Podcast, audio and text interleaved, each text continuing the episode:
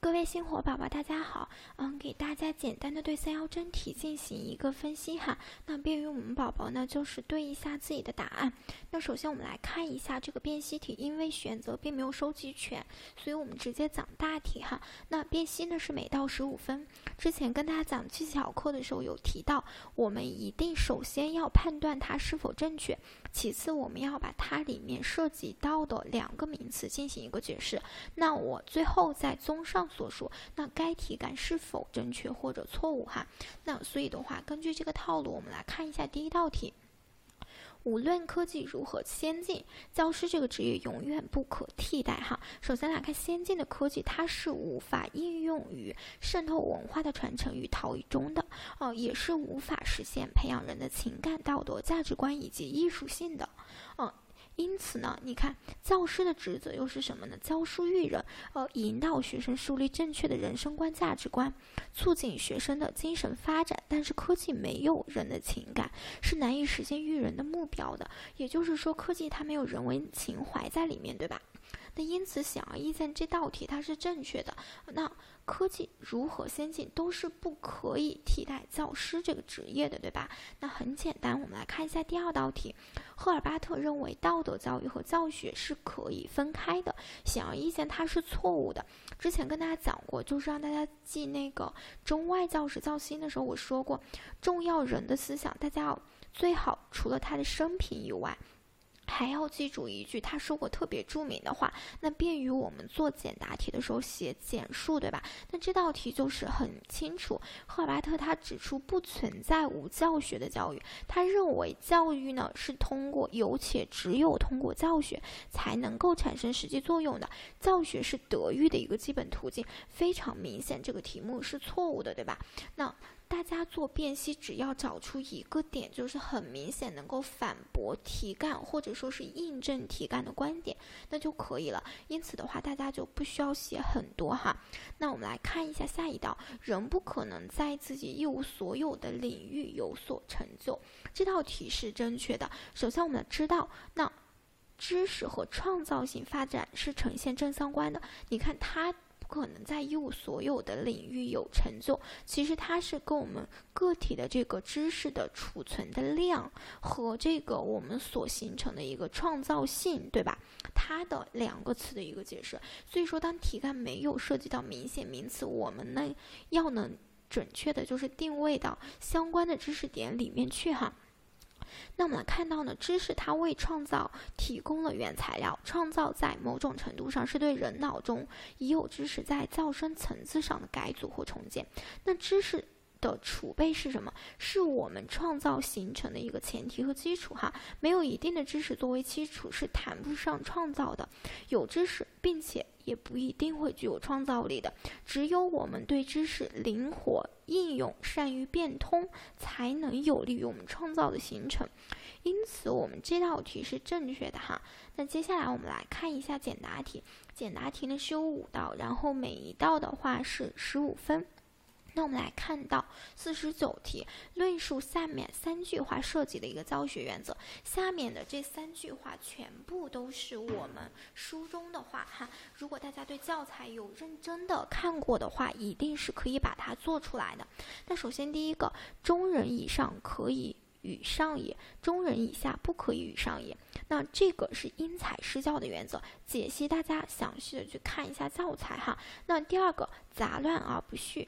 坏乱而不休，《大学》里面的一句话就是我们体现的这个循序渐进的原则。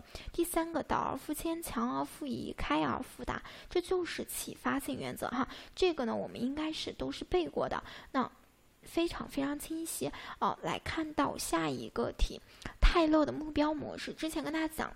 做简答的时候，大家最好就是总分总，然后分点论述，然后开头的总结和最后的评价，大家要都要很清晰。这里我只给大家提供一种解题思路。那大家第一段可以简单介绍一下泰勒这个人，再引出他的目标模式。那目标模式下辖的关键点、基本观点，把它写出来，最后进行一个简要评价。这道题就是非常完善的。这个也是我们教员里面背过的哈，非常非常简单啊。这道题的话啊，大家看一下，它的基本观念，也就是我们中间分点论述的是什么？课程目标的设计，它要考虑知识的基础性因素。其次，课程目标它在编制课程的整个过程中是很重要的，体现在首先确定目标，它是主要的基础的一环，是课程设计开发与设计的一个出发点，也是课程开发的归宿。目标因素啊，它也构成课程开发的核心。哦，第二点呢，设计课程目标重在符合学生身心发展和未来从事工作的一个特点的哈。那接下来我们看这道题，美国的初级学员运动啊，我记得在考前有一个宝宝还会问到我，他问我美国的这个初级学员运动，它和呃英国的一个它是一一回事儿吗？我告诉他不是一回事儿哈。那大家的话看到一定要定位到正确的就是美国里面去，这个应该是我们也经常背过的一个名名词解释，它这里考到了简答，但是也很简单。首先，大家简述，呃，十九世纪末二十世纪初，它形成的初级学院运动，对吧？啊，有力促进了美国高等教育普及和发展。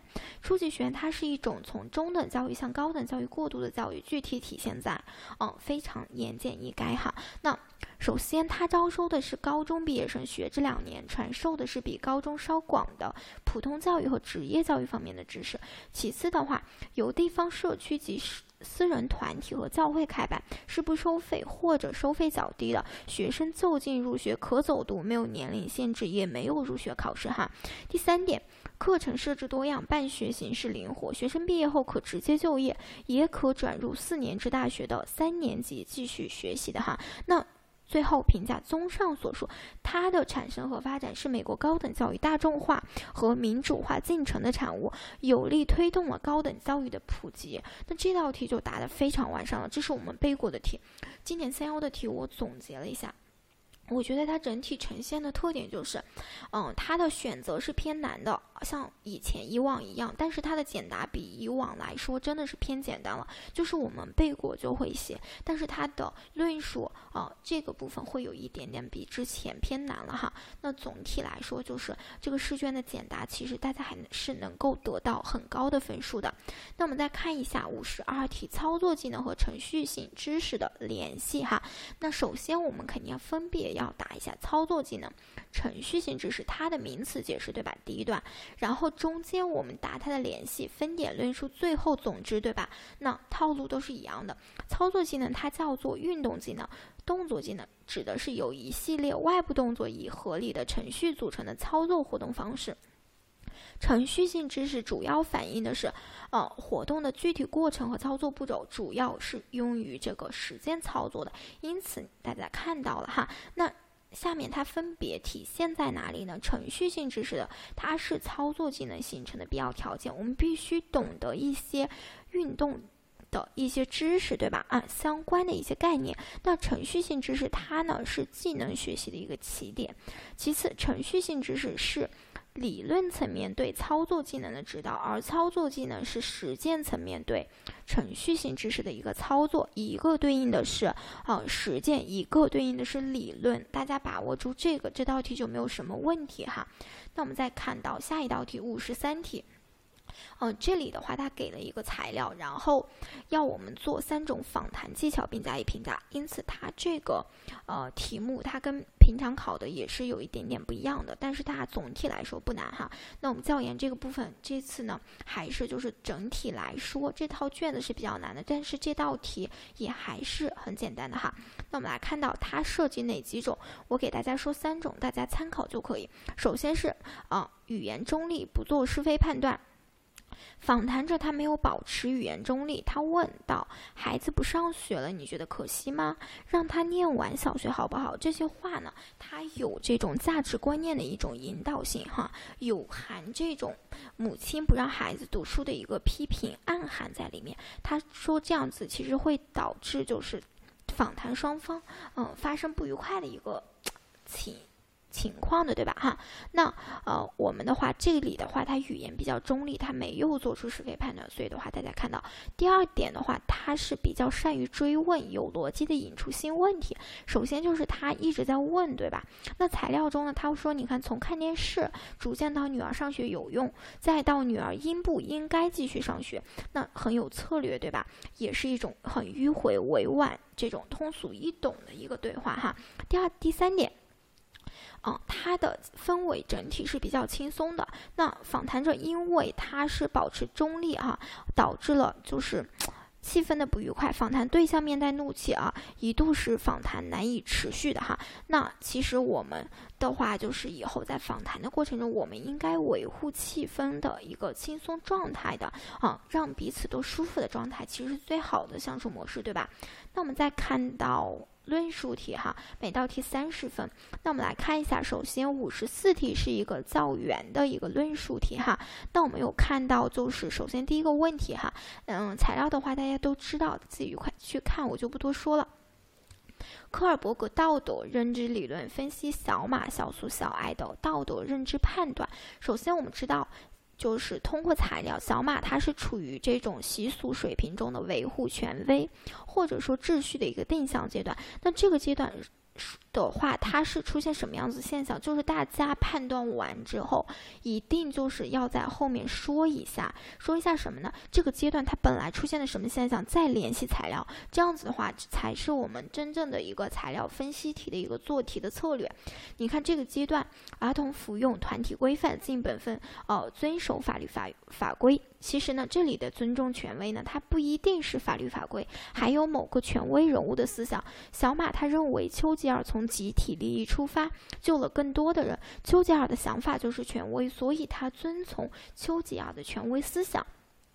你看他联系了文中，然后说了我们背过的知识就很好。然后的话，第二点，小苏他处于后习俗水平中的普遍道德原则的定向阶段。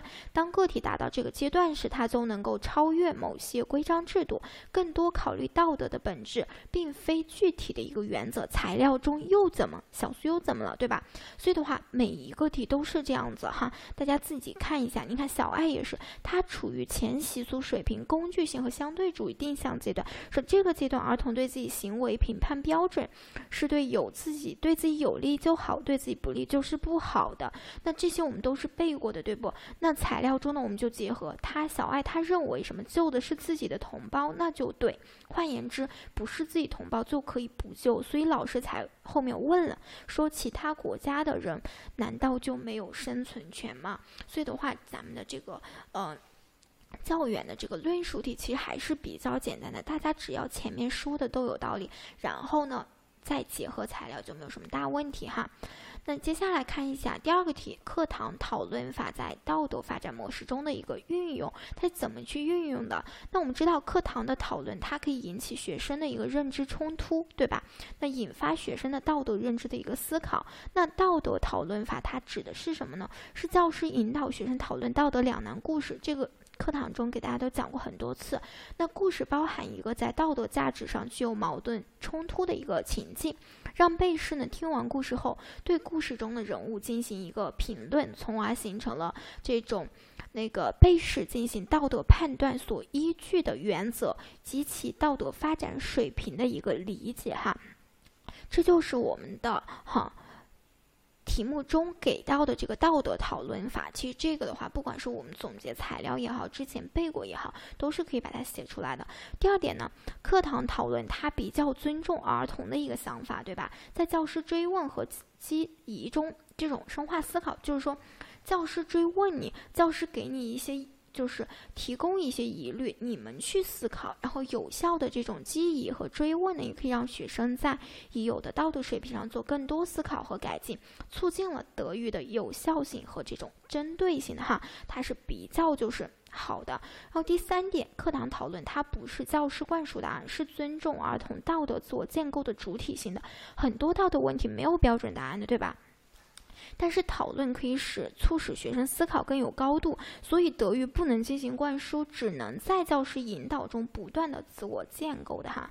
因此呢，大家看一下这个答案。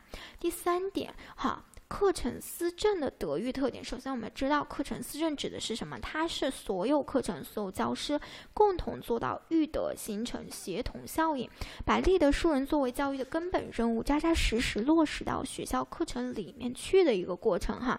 首先呢，全员育人，那材料怎么体现的呢？小马的语文作业引发的，对吧？那历史老师再次利用小马的这个素材进行德育哈，那不是只有道德的这个。思政的老师才可以育德，是每个学科的老师都是需要去育人的。大家要知道，第二点呢，全过程育人。上述材料，你看小马谈到这个问题的时候，教师他即使利用了这个教育资源，拓展了课程，也深化了课程，对吧？使得历史课不仅有知识，还有道德、认知和判断能力的提升。所以学校德育可以时时处处都渗透着育人的一个过程的。第三点是比较全方位的，你看它是从内容、手段、方法多方面进行，多角度、多层次进行，对吧？那材料中的历史老师，他就是利用了这个故事的内容。然后给大家一些讨论的方法，而且用这个道德两难故事，对吧？哈，科尔伯格的道德发展理论等沟通作为这个呃学生认知的一个过程，实现了全方位的育人哈。那这就是我们这道题目，大家参考一下。接下来五十五题，五十五题它考到了我们宋代的官学书院哈。相比于地方官学，它在教学管理上的一个特点哈。首先，大家审题，你看情况。然后相比而言，在教学管理上的特点，所以大家要分情况去答啊，因为是一个很大的论述题，对吧？给大家一点参考哈。首先，它的情况是什么样的呢？我们知道宋朝书院它是制度化的，书院作为一种教育制度形成和兴盛于宋朝。南宋时期，书院作为一种教育制度得以确立并达到极盛。书院它一定程度上是促进了南宋理学发展和学术文化的繁荣，但是官学化倾向也已经出现哈。到了后面的话，官学化倾向是很严重的。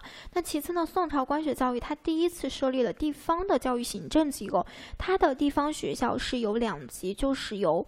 州府军监设立的这个州学、府学、军学、监学，由县设立的称为县学哈。那宋代地方官学它第一次出现了地方教育行政机构提举学士司，这个教材里面都有哈，大家认真看过就知道。那我们材料中也是有的，材料我没有给大家给出来哈，大家应该有印象哈。因为这个不结合材料，大家都能答出来的。在地方官学中，除了儒学以外，也分别设立武学、道学。而且宋朝地方学校一般有学田作为经费主要来源，这个的话教材里面都是有的哈。其次，第二点，相比而言，在教学管理上的特点，这里给大家列出六点，仅供参考。首先，培养目标上，书院是强调学术性，并非应试科举，对吧？它强调的是道德学问。学问并进，注重培养学生的学术兴趣，但是官学大多以入仕为主要目标，对吧？我要做官。那第二点，在管理上面，书院它是学生自愿遵照院规进行自我约束、自我管理为主的。那书院它的机构是一般比较简单的，管理人员比较少。第三点，课程设置，书院它是比较灵活的，对吧？大家知道。不同书院，它在课程设置上差异是比较大的。嗯，同院的学生，他也可能因为层次兴趣的不同，有不同的课程选择。官学的课程它是固定的，因为我就是为了入试去，啊，学习。那我入试的话，那参考课本就在那放着。啊，就是一个应届生的一个考试，我感觉它不具有灵活性哈。那教学方法上面，书学院它是以学生自学啊、独立研究为主，学生是经常讨论呀、问难呀、辩论的。但是地方官学它以教师讲授为主，比较少的体现学生自主性哈、主观能动性这种特点。那第五点，师生关系上面，书院的师生关系是比较平等的，相对来说，它对于资深学生，教师同经常呢以同志、学旅相称的，学术切磋多与教训的，那学生也来去自由哈。第六点，在教育功能和总体特点上，书院是集藏书教育、学术活动功能于一体的机构，它充分体现了自由自治。但是地方官学只是教学功能，哈啊，是不影响其自由性和自治性的啊。这道题的话其实很简单，大家大家都背过，因为我觉得就是古代史那个部分最重要的就是啊。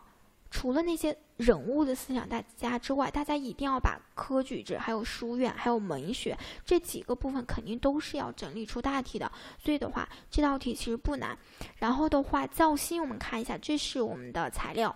然后的话，结合材料分析，呃，教师反馈不理想的五大原因。首先呢，教师他利用等级分数的反馈是不够全面的，等级分数只能说明学生目前的一个相对位置，对吧？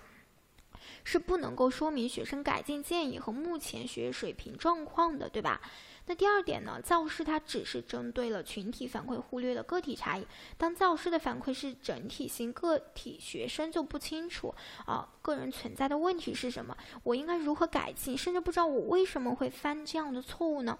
我怎样把教师的反馈应用于个人的学习呢？好，这是第二点。第三点，教师只有反馈没有跟进的学习，它是一个。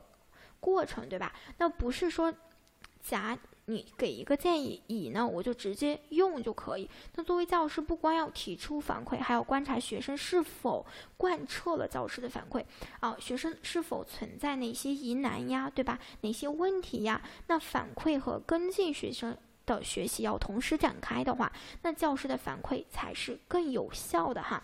那第四点，教师反馈要适合学生个体特征，要因材施教的，对吧？有的学生要多鼓励，有的要严格一些，有的要批评，有的要真情去打动他。那因此呢，教师反馈与个体呢是紧密相关的，不可以把它一刀切开。第五点。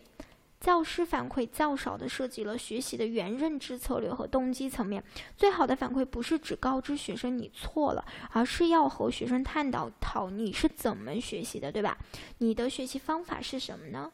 你是怎样组织知识的呢？你为什么要学这门课？等等问题。那这些问题往往是阻碍学生问题的一个关键性的一个因素哈。因此呢，我们看待这道题目要比较全面哈。接下来。双减政策下，如何结合学习理论和动机理论来分析教师反馈对学生的影响？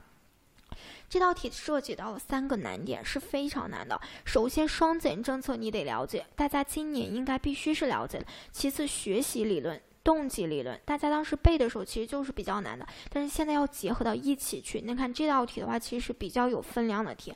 首先看一下怎么去分析班杜拉罗杰斯建构主义，给大家给出三个代表，然后大家就是去分析就行。班杜拉他的观察学习理论要求教师反馈可以在学生的相互观摩中进行，促使学生利用观察模仿行为结果，促进积极行为的一个习得。罗杰斯他要求教师反馈重在非指导，对吧？他的非指导性教学，啊，为了助长学生学习的一个愿望。建构主义他要求教师反馈要在问答情境中进行，促进学生自己的自我建构，并不是教师你说了算哈。那从这几个方面去，还有别的一些学习理论，大家参照此去分析都是可以得分的。然后的话，动机理论给大家给到了强化理论。首先，教师要反复，对吧？反复去。反馈多表扬学生，那激励学生，啊，这个的话是这里的强化理论。那自我效能感就是要求教师反馈应该重在鼓励学生，加强学生的自我效能，给学生信心和力量。层次需要理论要求教师反馈要尊重学生，爱学生，给学生温情，同时促进学生自我实现的一个过程。这里的话还有别的动机理论，大家参照此都可以去啊分析一下它是怎么样子和反馈结合在一起的。因此这道题目还是比较有难度的哈。那我们再看到第三个题，假如你是一名数学教师，有位学生呢，他性格内向，数学成绩不好，你如何对他进行反馈呢？大家肯定就是大家对学生肯定要亲切友好，对吧？那。你可以找个地方啊，首先面带微笑，让学生放松，你也放松，对吧？让他喜欢你才是我们进行交谈的一个前提，反馈的前提，对不对？第二个，听学生怎么样自我分析，他首先自己得分析他哪不好，咱们这个时候听就行了，理解就行了。第三点，用移情的方法表示理解学生，与学生共情。第四点，分析数学成绩没考好的原因，不理解的知识点做详细耐心的一个说明哈。看到了，详细耐心很重要。第五点，那说明完之后，就开始提问了。你要深度挖掘学生数学成绩不理想的原因，引导到这种动机呀、兴趣呀、这种价值等问题中去。这个过程要友好，要鼓励学生，以学生为主。然后最后一点，找到学生的优点，加以鼓励。那教师呢，应该和学生合理做下一步学习计划，并告知学生。我会和你一起努力，那不管你发生什么，都会一直陪着你呀。嗯，让他不要产生这种担心和焦虑的情绪。最后一个题就是大家主观自己发挥的一个题，很简单哈。那么再看到这个教研的题目，教研的题目真的是特别难，就是大部分选的应该都是教心，像以往的话都会选教研，因为的话这道题是我们大纲新增的一个考点，大家都不是很熟悉，所以的话，你看材料前面大家自己就看去了。然后它中核心概念进行操作性定义的方法，以及核心概念的操作化步骤哈。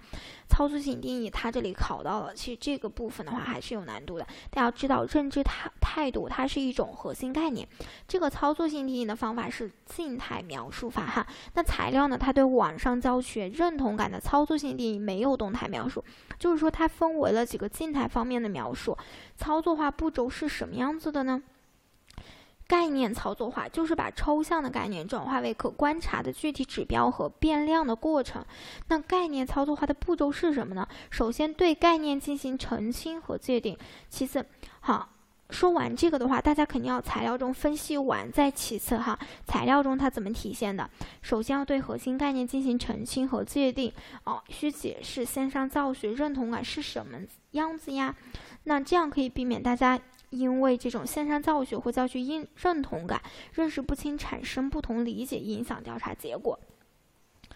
下面一个部分，发展测量的指标从以下几个方面看一下。首先列出概念的一个维度，解释一下维度是什么，对吧？维度解释完了，材料中是什么？维度它指的是事物的不同方面，许多抽象的这种概念往往有不同方面，也就是它对应现实生活的一组复杂的一种维度哈。那材料中，它可以列出概念维度，比如说从情感态度、行为意向、成本效益评估、环境支持、主观期望五个方面设计问卷都是可以的。第二点，建立测量指标，啊，就是在概念维度下建立更具体的指标，就比如说材料中每个维度下又有四个具体的测量题目，啊，更加的体现一个具体感。